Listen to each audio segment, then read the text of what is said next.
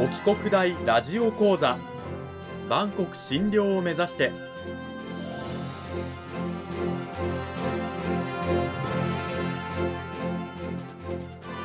番組タイトルにある万国診療とは世界の架け橋を意味する言葉です。この番組はアジアの十字路に位置するここ沖縄にある沖縄国際大学で日々どのような研究や教育が行われているのかを発信していく番組です。案内人はラジオ沖縄アナウンサー小橋川響が務めます。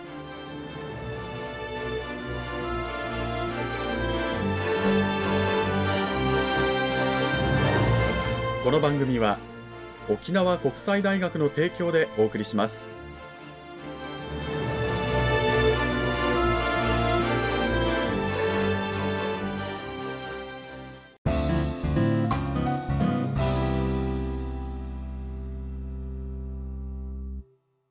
沖国大ラジオ講座今週からは2週にわたって沖縄国際大学総合文化学部人間福祉学科の樋口美智子先生を迎えてお送りします。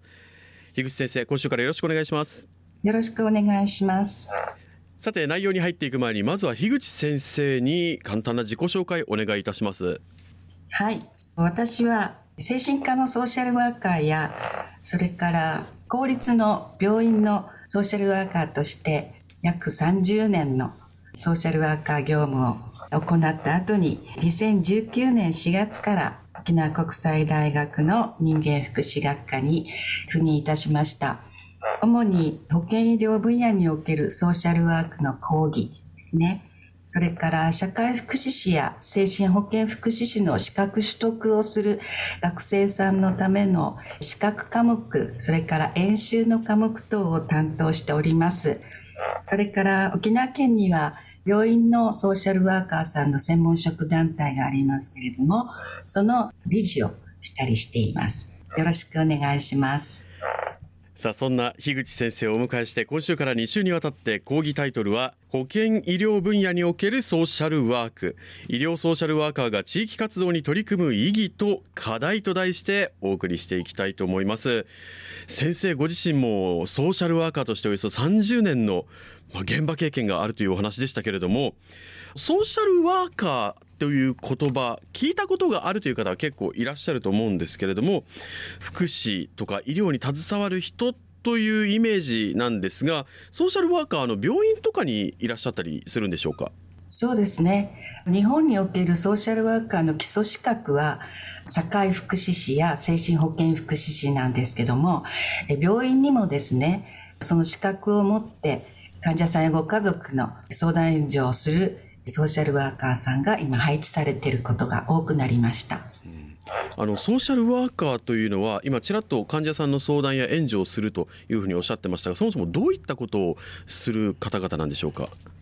そうですね。病気や障害をお持ちになって受診するっていうことは皆さんにとってはとても突然なことですね。ですから病気の治療のことも心配ですけれども、えー、お金がいくらかかるんだろうかとか、お仕事をいつまで休まなければいけないのかとか、それからお家に介護を必要とする高齢者を見ているとか、小さなお子さんがいらっしゃるとか、その入退院に関するあの不安なこと、心配なことがたくさんありますので、そのお話を伺って、ご本人やご家族と一緒にですね、課題をですね、解決できるようにお手伝いするっていうのが主な仕事です。病院にいるソーシャルワーカーというのはそういった患者さんとかその家族の不安であったりとか苦しみ何かの相談を受けながら具体的にじゃあこうしていきましょうああしていきましょうっていうようなプランを一緒に考えてくださる方っていうことでいいんでしょうか？そうですね。はいなるほど。そうしたソーシャルワーカーなんですけれどもあの現在県内にはどれぐらいいらっしゃるんでしょうか？はい。沖縄県にはいわゆる一般の病院ですね。救急車が止まるような大きな病院から中規模病院ございますがその中に約150人くらいのソーシャルワーカーがいます。このおよそ150人という数字なんですけども樋口先生、え先生の感覚では多いとか少ないとかっていうのはありますか？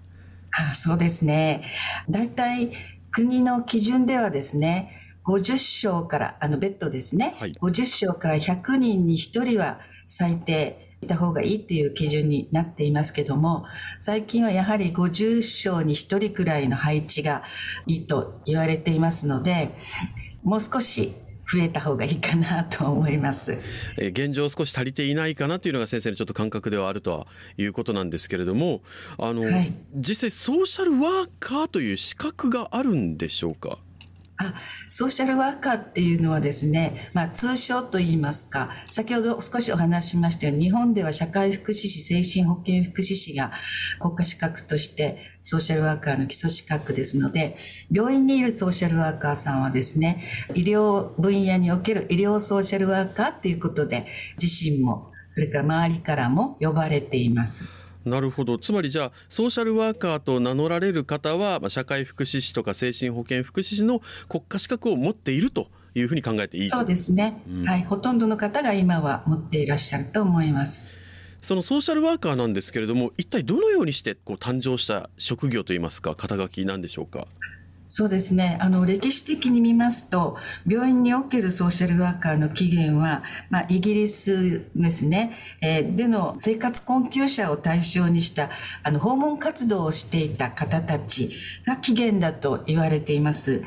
で、あの、まあ、病院に患者さんがたくさんいらっしゃる、受診するんですけれども、やはり生活の問題を改善しないと、あの病気の治療がうまくいかないとか再発してしまうということからですね、だんだんその病院にそういうあの生活問題やあのお仕事のことの相談に乗る職種があの採用されてきたっていうのが起源だと言われています。なるほど。そうやって成立してきた、まあ、職業がソーシャルワーカーということなんですが、はいあの先ほど病院にソーシャルワーカーがいるというお話の中で簡単にどういったことをするのかっていうお話していただきましたが具体的な業務についてもう少し詳しく教えていただけませんか？はい特に今今日はあの病院のソーシャルワーカー業務についてお話しますけれどもあの医療ソーシャルワーカーの業務指針というのが厚生労働省から出ていてですねそれは大きく6つにあの整理されています。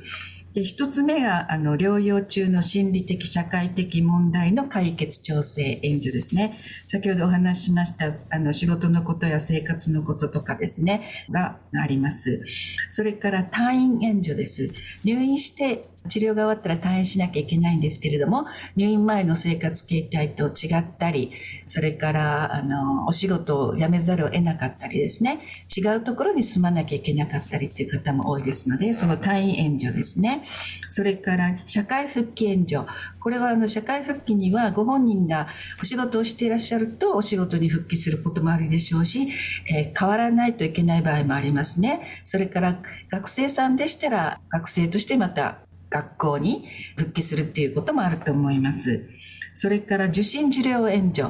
どの科を受診したらいいかとか、それから例えば、がんの患者さんとかでしたら、セカンドオピニオンとかですね、他の病院のに受診して意見を聞きたいとかですね、そういったご相談もあったりしますね。それから経済的問題の解決調整。あの、やはり医療費がかかるとか、それからお仕事を休まないといけないので生活費が足りなくなるとかですね。いろんな、あの、制度サービスを利用しなきゃいけない方たちがいらっしゃいます。それから6つ目に地域活動ですね。主に病院のソーシャルワーカーさんは地域の専門職や関係機関との窓口になることが多いですし、えー、お家に帰って地域で生活するときにいろんな仕組みを新たに整えなければいけませんので、そういう活動も行っています。なるほど本当にこう患者の生活の質の維持向上のためにいろんな相談に乗って活動しているソーシャルワーカーなんですけれども最後の地域活動というものをもうちょっと聞くと病院内だけじゃなくてこう外にも出ていくような活動をしているわけですね。そうですね。あそもそもあの個別のあの相談支援のところでは、あのお家に退院する前にお家に伺って生活の環境をですね、他の職種と一緒に確認して調整したりとかことはあの通常やるわけですけれども、そういう方たちがたくさんいらっしゃる、今後増えますので、制度サービスがそのあの個別のニーズに応えられているかとか、課題がどういうふうな共通の課題がどういうところにあるるかとかを、あの、委員会活動とかですね、あるいは市町村のあの会議とかに参加して、え、病院のソーシャルワーカーとしての立場で発言したり、それから地域によっては、あの、新しい制度サービスや、まあ、ボランティアも含めてですね、仕組みを作ったりしなきゃいけないのですので、そういうところに専門職として関わったりということもしています。それから患者会や家族会の活動のお手伝いとかですね、そういうこともしたりしますね。あの先ほど病院の50床から100床に1人のソーシャルワーカーを配置というふうにおっしゃってますけれどもこの50人から100人に1人の割合でこれができるんですか？すごい大変だと思うんですが。そうですね。はい。あの、特に大きな病院では、あの、入院期間が大変短くなっています。平均在日数は、あの、7日から10日前後ですので、あの、そこでの主たる治療が終わりましたら、えー、退院や転院をしなきゃいけない仕組みになっていますので、その業務にほとんどのソーシャルワーカーは追われていることが多いですね。えー、ですので、その地域活動に避ける時間がなかなか少ないっていうのが現状だと思います。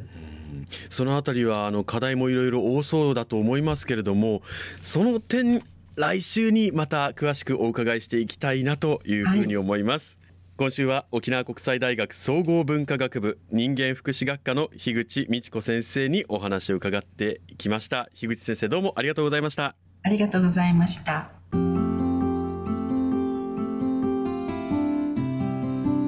沖国大ラジオ講座あっという間にエンディングの時間が近づいてまいりました。